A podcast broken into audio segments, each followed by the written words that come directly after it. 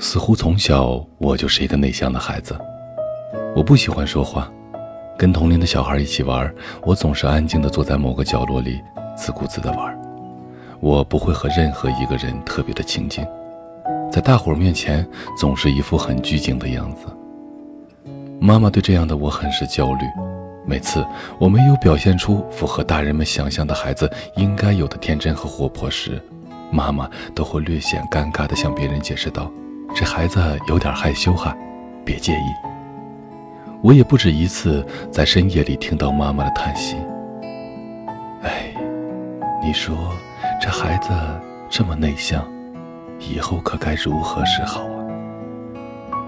妈妈浓重的惆怅像黏糊糊的淤泥，一下一下的拉扯着我的心。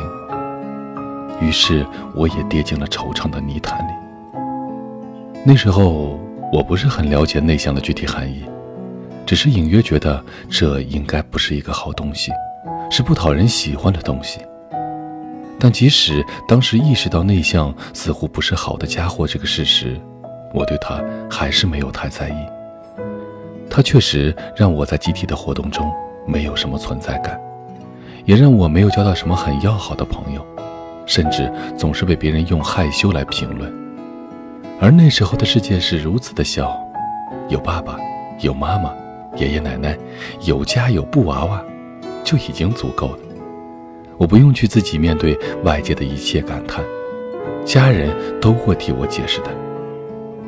慢慢的，我长大了，世界也变大了，我逐渐感受到由内向这个坏家伙惹来的来自外界的种种恶意，比如室友因为我不喜欢说话。很少参与到他们的话题中，而疏远鼓励我。比如老师布置的小组作业，我总是找不到小伙伴跟我组队；又比如，因为我在聚会上总是一个人坐在角落里，同学开始不再叫我参加聚会。于是我更加肯定，内向是我一切痛苦的来源。我痛恨自己内向的性格，并且一直焦虑着，怀疑自己是不是哪里出了问题。我真正理解内向的含义是在一次活动上。那次活动，我们每个人都需要在大家面前做一个自我介绍。大家好，我叫强仔，我来自哪里哪里，我的性格比较内向。我抬起头打量这位如此大胆的在别人面前承认自己是内向者的人，那是一位高高瘦瘦的男孩子，戴着呆板的黑粗框眼镜。我看见他发言时攥紧裤边的手指，如此的白皙、修长，而且在微微的颤抖着。他接着说：“我说的内向，不是大家理解中的内向，而是指我比较习惯从我自己内在的精神世界里获取生活的经历。我喜欢独处，我喜欢自己一个人，是因为我需要时间静静的思考、整理思绪和恢复能量。”他的声音细细的、软软的，像他说话的内容听上去特别没有说服力，但我却豁然开朗了。原来内向可以这样解读，不是孤僻、不爱交际这些略带负面情绪的词语，而是冥思、专注、关注自我等偏向正面的词语。我一直认为，内向是不好的东西。它让我成为游离于社会主流之外的孤独的鱼，每天都备受煎熬地接受内心的质疑，在迎合与坚守间痛苦地徘徊。我想起曾经做过的努力改变自己的尝试，我努力成为别人口中外向爱交际的人，成为那些聚会中的鱼儿，成为那些可以侃侃而谈的人。但每次的尝试和改变都把自己弄得身心疲惫。那次活动的其中一个环节是一个关于昆虫标本制作的小视频观看。我看见那个男孩子全程都跟坐在他隔壁的人说着什么，一脸的神采飞扬。我突然想起了他之前的自我介绍，他对昆虫标本制作有着极大的兴趣。我又想起了他说的一句话：“我也不是不喜欢说话，只是我对自己不感兴趣的话题不想参与。”我更专注于自己喜欢的领域。前段时间，有位师妹在微信上跟我吐槽了她的烦恼。她说我性格内向，又有点孤僻，不喜欢和人特别亲近。在宿舍里，我不怎么说话。渐渐的，我被孤立了，就是没有一个人理我。即使我主动搭话，室友也对我爱答不理。我真的不知道该怎么办。即使隔着手机屏幕，我也能感受到师妹沉甸甸的焦虑感，还有对内向的否认与排斥。曾经看到过一本书，书里这样说：社会上大多数人并没有正确的认识性格内向的人，因为大家往往是戴着有色眼镜来看待他们的。但大多数性格内向的人也不理解自己的个性，因为他们是伴随着对性格内向的错误观念而长大的。每一位排斥自己内向性格属性的人，一是因为太在乎外界对自己的评论，把过多的注意力都放在别人身上；二是因为对内向的真正含义不理解，甚至一开始就认为它是不好的，所以不能悦纳自己。其实，作为内向者，也许并没有想象中的那么糟糕，因为内向者更加关注内在世界，愿意腾出一段静谧的时光与自己对话，所以更加清楚自己要成为怎样的人，该怎样去实现。也因为他们不喜欢参加某些毫无意义的社交活动，他们便有更多的专注力去做一件事情，从而内在的世界获取精力的习惯。让他们拥有更加强大的自我驱动机制，他们更容易成就自己。在青春时，我曾有过一段时间很仰慕一个人，他没有什么朋友，平时总是独来独往，也不怎么喜欢说话，在班级里可以说是一个存在感接近于零的人。他最喜欢的事情就是坐在教室门前的那棵木槿花树下读诗。无数个午后，我就趴在教室阳台的栏杆上。看他读诗的样子，有阳光，有微风，有绿叶，还有白衬衫，还有他好听的嗓音。班上的男孩子们都热火朝天地讨论着各种游戏攻略，而他则在木槿花树下静静地读诗。那时候，班上的男生都不喜欢这个不善言辞的男孩子，他们说他孤傲清高，注定孤身一人。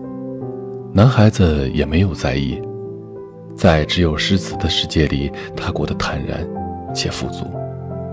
我喜欢诗词，我也想写出这样美好的诗句。他眸子亮晶晶的，装满了对未来的憧憬与向往。后来，他真的如愿以偿了。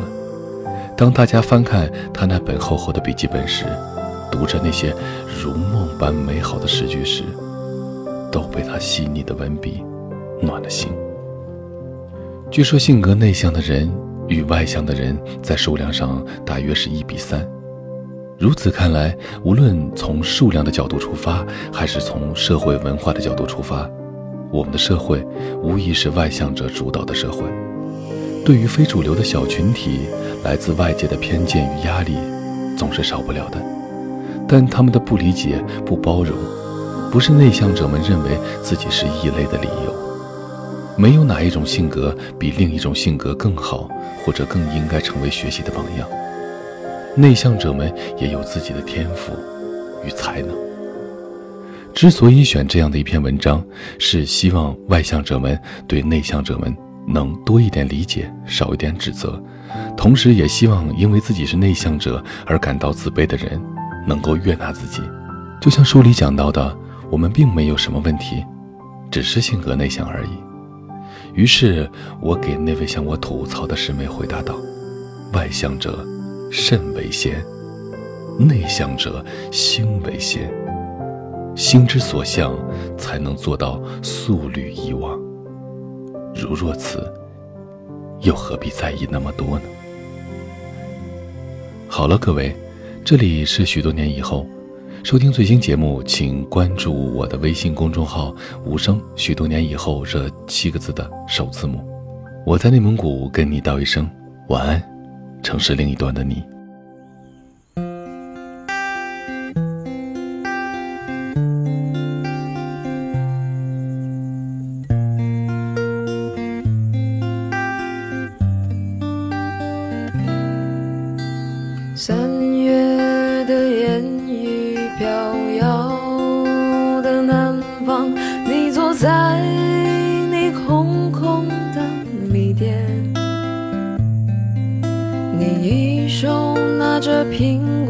你手拿着命运在寻找你自己的香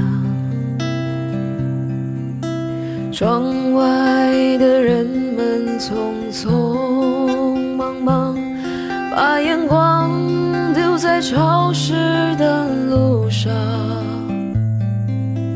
你的舞步划过空空的房间时光就变成了烟，爱人，你可感到明天已经来临？码头上停着我们的船，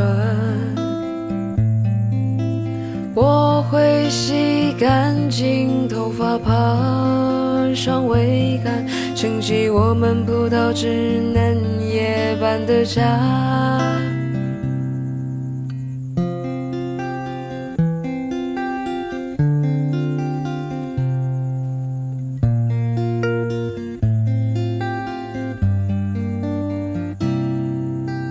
三月的烟雨飘摇，